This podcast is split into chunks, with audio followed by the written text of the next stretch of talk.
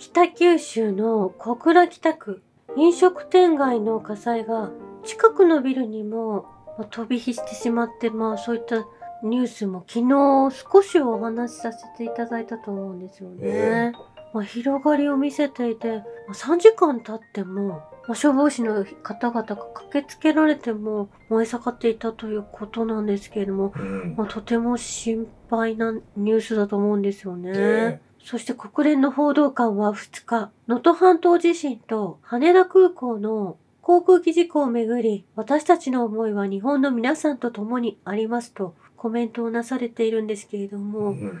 まあ、この件に関して国連が動き出すと、なんかハラハラドキドキするようなことにならないかと心配してしまうほどになってしまったんですよね。えそして共同通信の報道によると石川県で発生した地震による死者は73人に上ったということなんですね。うん昨日お伝えした時よりも倍以上の方がお亡くなりになられているということにも本当胸を痛めているんですけれども、えそして負傷者は100人以上だということなんです。はい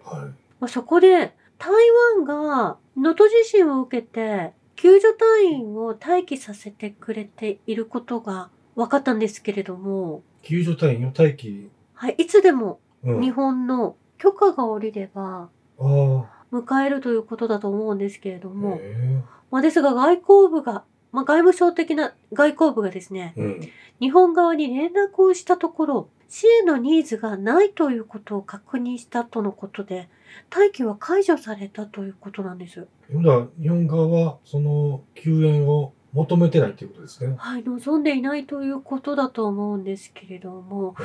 もう過疎地になってしまっている能登半島では、やはり、まあ、早急にですね、お年寄りなど、倒壊してししまった建物の中に2日間閉じ込められた人たちがいらっしゃって、昨日救助に当たっている映像を見ることができたんですけれども、えなるべく多くの方々に支援を募ってですね、えうん早急に、まあ、人命救助をなされなければいけないと思うところを断っている日本がいるのはどういうことなのか。なんかこの日本に近づいてきてほしい人とそうでない人を選んでいるかのようにも思えるんですよね。というのも海上保安庁が、まあ、震源地、被災地に飛ぼうとしているのものも止められてしまったような形になっていると思うんですよね。えそして海上保安庁は滑走路手前まで進行指示が出ていたことを確認しているともおっしゃられているんですけれどえも、ん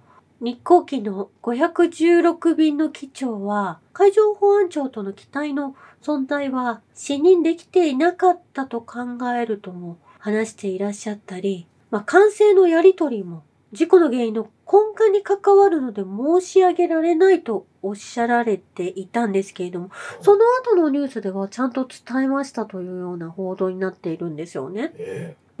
この日光の会見と、その海上保安庁のお話、そして国がこの事件に関わっていて、これ以上話してはいけないですとか、えうんまあ、そのストーリーがちゃんと組み立てられたものでまとめなければいけないというような、まあ、シナリオのようなものがあるかのように見えてくるわけなんですよね。え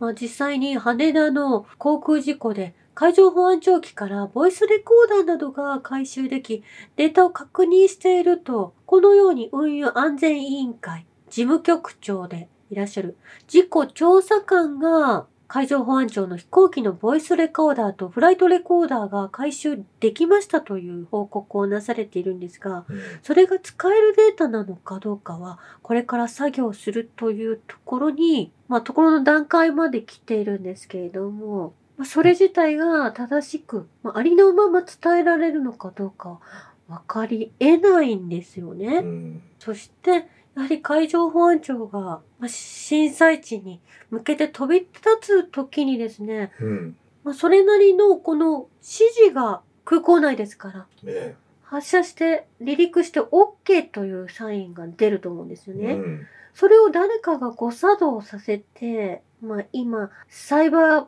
アタックというんですか。そういったものがされていたやもしれないとも言われているんですよね。えまあ、それによってクラッシュ。まあ、こういった人災が生まれてくる。まあ、その意図は何であるのかということ、そして今回、日航機の操縦士の方が優秀であったため、今回この一件、食い止めることができたんですけれども、本来なら JAL 自体にもう少し大きな被害が起こるような想定で離発着をそして着陸の際にぶつかったということですからそれらを操作してこの JAL を、まあ、大手企業ですけれども、はい。まあ、潰そうとしていった可能性もあるというそういそうねそういったお話も上がってきているわけなんですよだからそのね。OK を出す指示を出す司令官と、その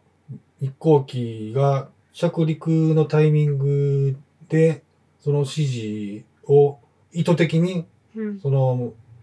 離陸する飛行機とぶつかるようなタイミングを合わせるように出してるんだとすると、それはもうテロですからね。ええ、まあそういったことが起きているやもしれない。まあ、はっきりとした原因の根幹に関わることは申し上げられないと、まあ当初、あの、うんニックが伝えていたんですよね、ええ記者会見の中で。はい。まあその後、管制とのやりとりで明らかになりましたという情報は上がってきているんですけれども、うん。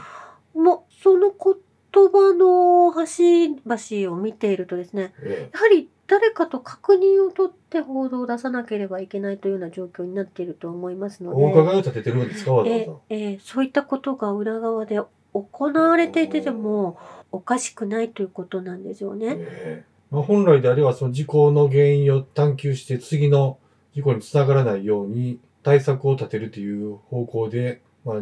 発表があると思うんですけど、ええこれがもしうやむやにこのままフェーズアウトするんであれば何らかの外的な圧力が、まあ、入ってるああるんでしょうね。ええそしてここにフランスの調査団がやってきたということもすごく不思議だなと思うんですよね。このエアバスなどの関連の事故についてうん捜査する方々が日本に入ってきているわけなんですよね。操作じゃなくてフフランスがやってるでしょもまあそしてですね、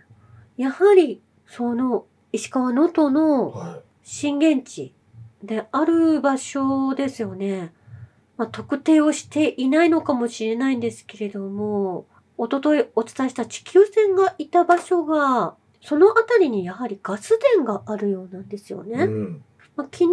は、まあ、地下にある水の流体がえこの地震を起こしているとおっしゃられているのは、まあ、兄弟の方々が、その原因として想定されるとおっしゃられているんですけえれども、うんまあ、他にもいろんな説があるわけなんですよね。えまあ、これ、ガス田がこの佐渡島と能登半島の間にあったということ、まあ、そこの場所にですね、二酸化炭素、地下貯留事業が、まあ、あるということなんですよね。えうん。まあ、そう、そういった説も出てきているわけで、その炭素を圧入することで枯渇し始めたガスや石油を取る方法が、まあ、有効利用として使われていたということ。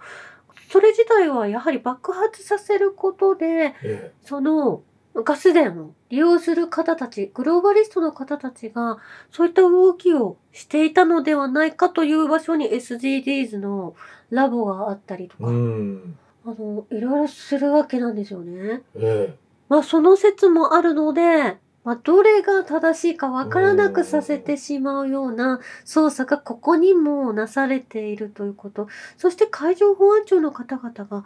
まあ、残念なことにええ6人中5人がお亡くなりになられていて、うん1名が重傷であるということ自体も、まあ、支援に向かうために向かわれる方々はいろんな状況などを知ることになってしまうはずなんですよね。えそしてもしかするとご存知だとも思う方々が、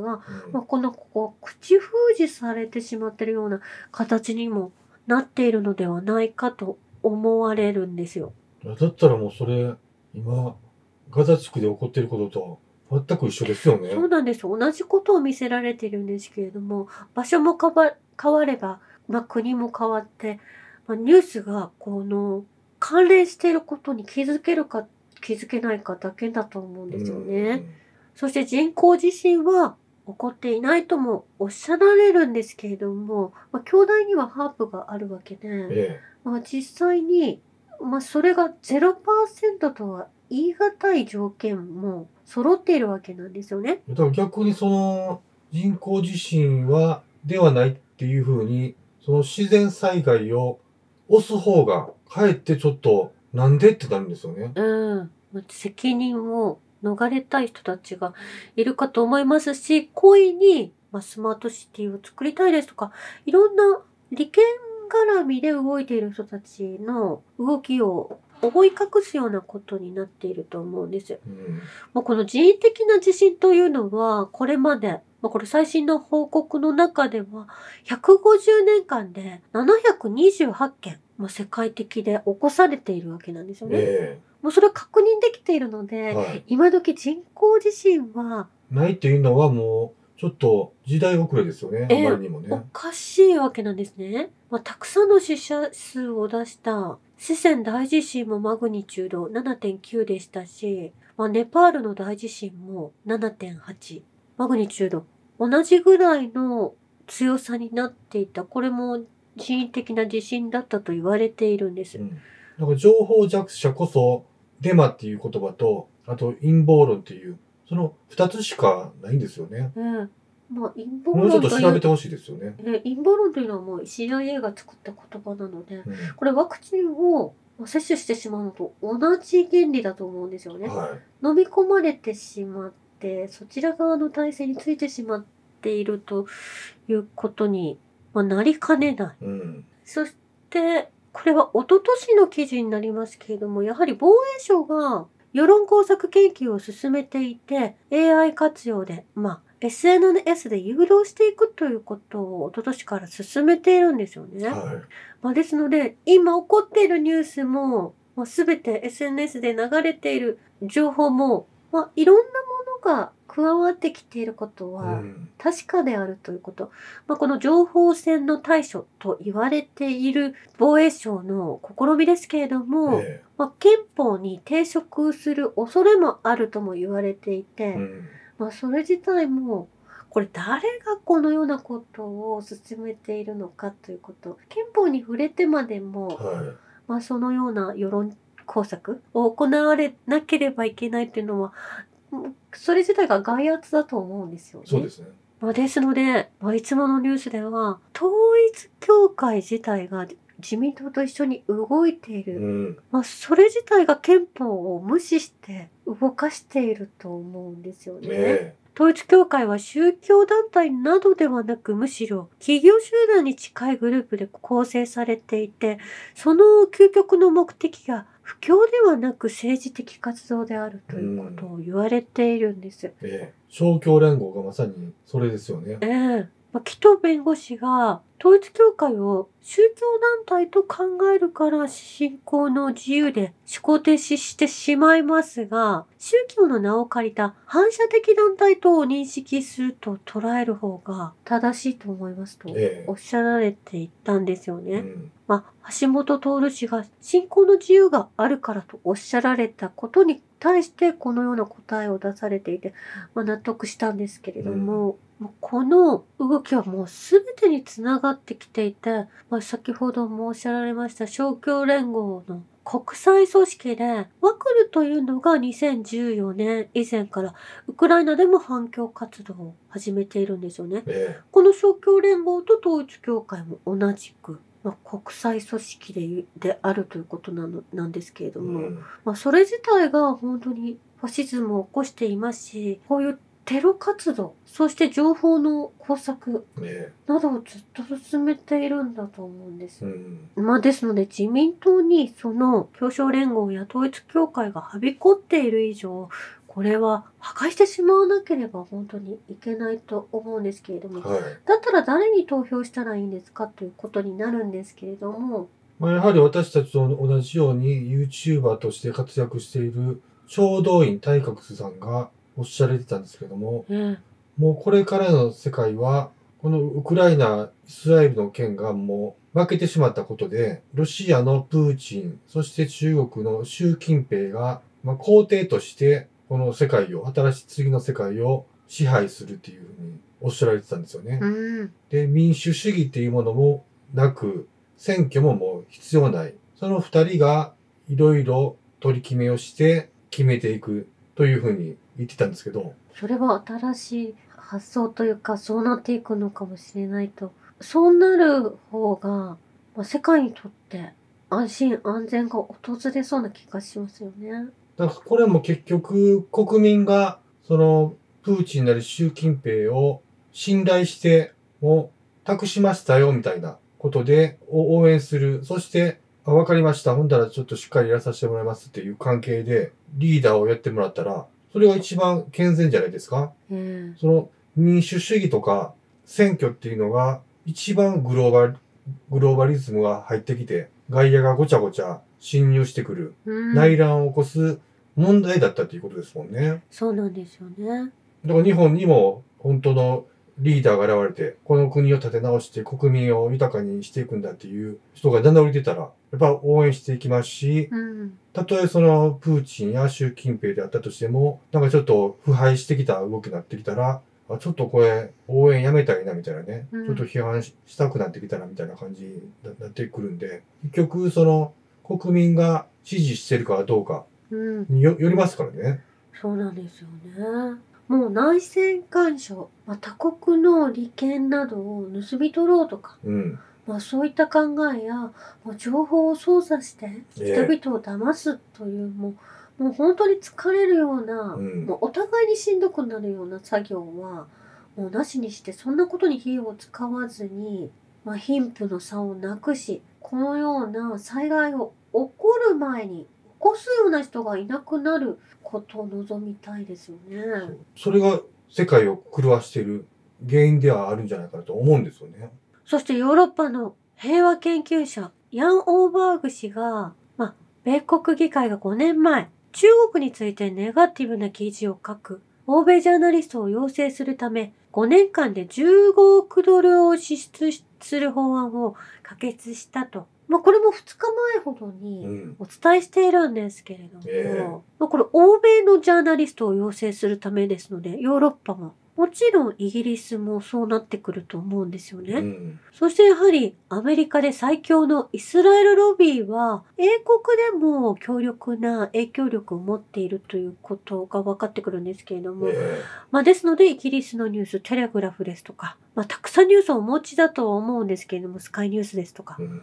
まあそれらもイスラエルロビーにほぼほぼ従ったような内容になっているという見方をしなければいけないと思うんですよね。え中には正しい内容もないとそのニュースとニュース自体存続の危機に追いやられると思うんですけれども、う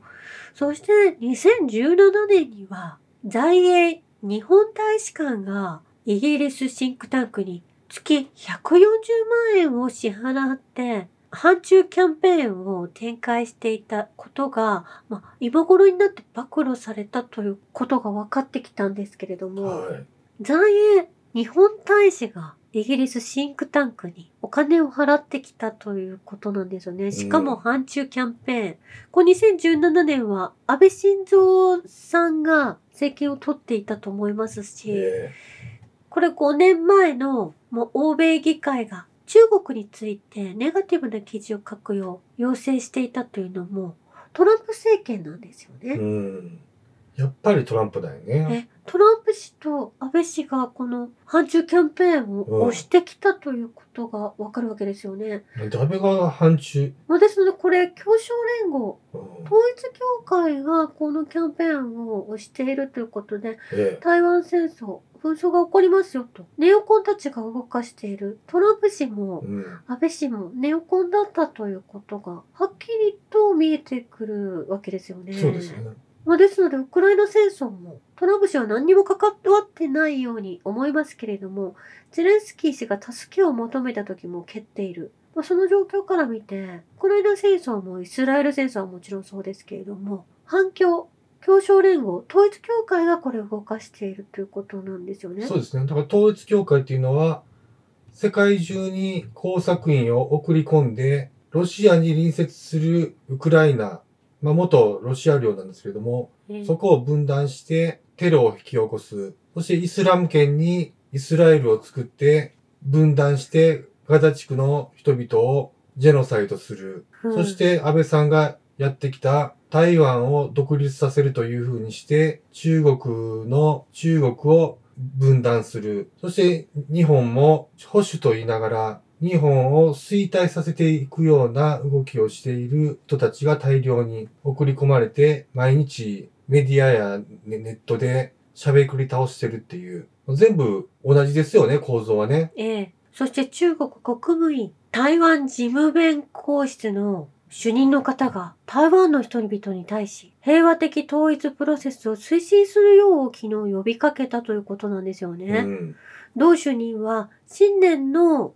挨拶において中国と台湾の平和的統一プロセスは台湾海峡両岸の人々の共通の願いであるとしているんですよね。えまあこれやはり台湾有事にさせたくない。まあ、一つの中国であるということで収まっていくんだろうと。まあ、これ習近平氏がそのように持っていくんだろうなと思うんです。え台湾国民もそう思ってますしね。はい。そしてアメリカのニューヨークタイムズ紙がアメリカ当局者2人の話としてハマスのアル・アルーリ副政治局長が殉教につながったレバノンのベイルート郊外へのば空爆がシオニスト政権イスラエルによるものであったことを報じているんですよね。ええこれニューヨークタイムズ紙最近ちょっとおかしいなニュースと言いますか、まあ、誘導的な内容を扱っていると思うんです。これはシオニスト政権イスラエルがハマスの政治局長をもう殺害しているんですけれども、うんシオニスト政権イスラエルだけに責任をなすりつけようとしているようなニュースになっているわけなんですよね。えレバノンの首都のベイルートでハマスの幹部、まあ、今お伝えした幹部の方がお亡くなりになられたんですけれども、そして軍事部門のカッサム旅団の司令官2名をテロ攻撃により殉教させたということなんですね。ええこれ1月3日に起こった出来事なんです。えうん。そしてシオニスト政権のイスラエル犯罪を強く非難しているんですけれども、はい。これイランもそのようにおっしゃられているんですけれども実際に1月3日というのがですねうん。4年前のこの1月3日トランプ氏がソレイマニ司令官をイラクで空軍の攻撃により暗殺しているんですよね。えまあ、ちょうどその日にハマスの幹部の方がまた殺害されているんです。これはイスラエルのシオニスト政権の仕業だとアメリカはそう伝えていること自体がアメリカがやりました。トランプ氏の指令によって行っているということをもう隠そうとしている、もみ消そうとしている記事の内容に私は聞こえてきたんですよね。やはり黒幕がトランプ氏であるということがはっきりと分かってくるわけなんです。そうですね。で、その1月3日に、原担ぎとして、ソレイマニ、そして今回のハマスの幹部たちを、まあ、こ殺すということをやったわけなんですけども、うんこれ、この数字合わせね、ええ911も311も、その過去を遡ると、やはり同じ日にちに、そういう大きな工作をしてて、原担ぎでその数字を使ってるっていうケースが結構あるんですよね。うん、そしてそのソレイマニ氏が殺害された2020年の1月3日、まあ、その後なんですけれどもウクライナの国際空港のボーイング737の旅客機がテヘラン付近で墜落しているんですよね。えそしてその後またイランの南西部にてマグニチュード4.9の地震が起きているんです。えはい。まあ、ですのでこれはアメリカとイスラエルが、まあ、今回の出来事も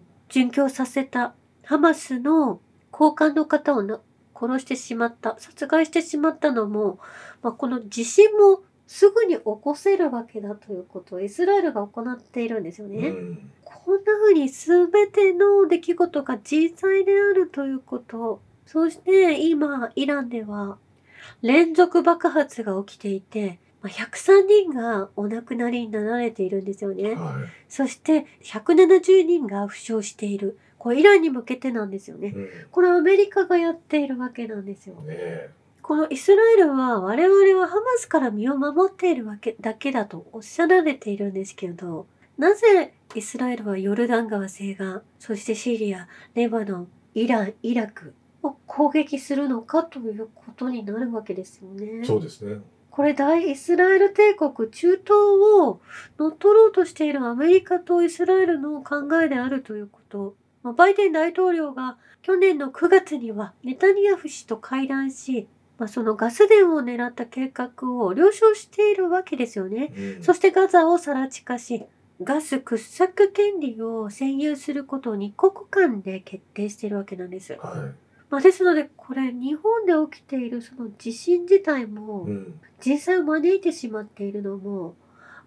そういった今先ほどお話ししたようなガス田があるということが言えない日本がいると思うんですけれどうも、ん。メタンハイドレードですとか、あの、能登半島近郊ではたくさんの開発が進められているということも、は本当ならば伝えなければいけないですし、うんそれが地震を起こしてしまっているやもしれない。まあ、意図的にとは言えないにしても、いろんな条件が揃っているわけなので、陰謀論で片付けてほしくない内容なんですよ。ね。そうですね。まあ今思ったのは、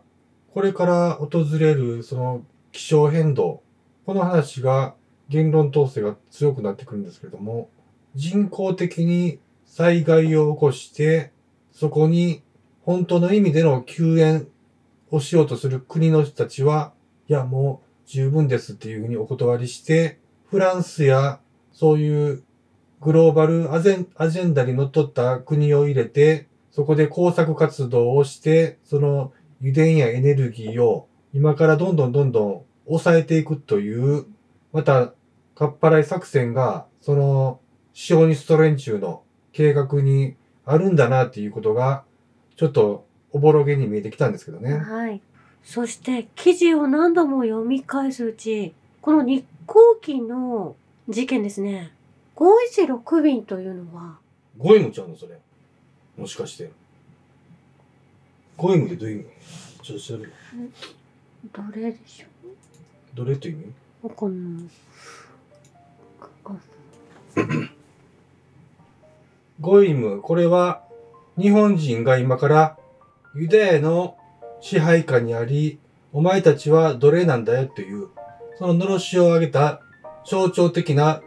事件であったっていうことですよね、これは。ええ明らかに。まあこれ海上保安機の機長が一人生き残られていて病院にいらっしゃるんですけれども、え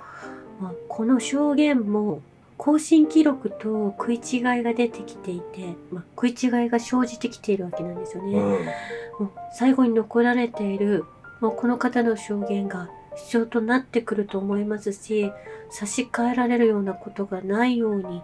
まあ、正しい情報を提供できないように動いているこれシオニストの考えになるんですよねきっともうし閉めるで。そうですね。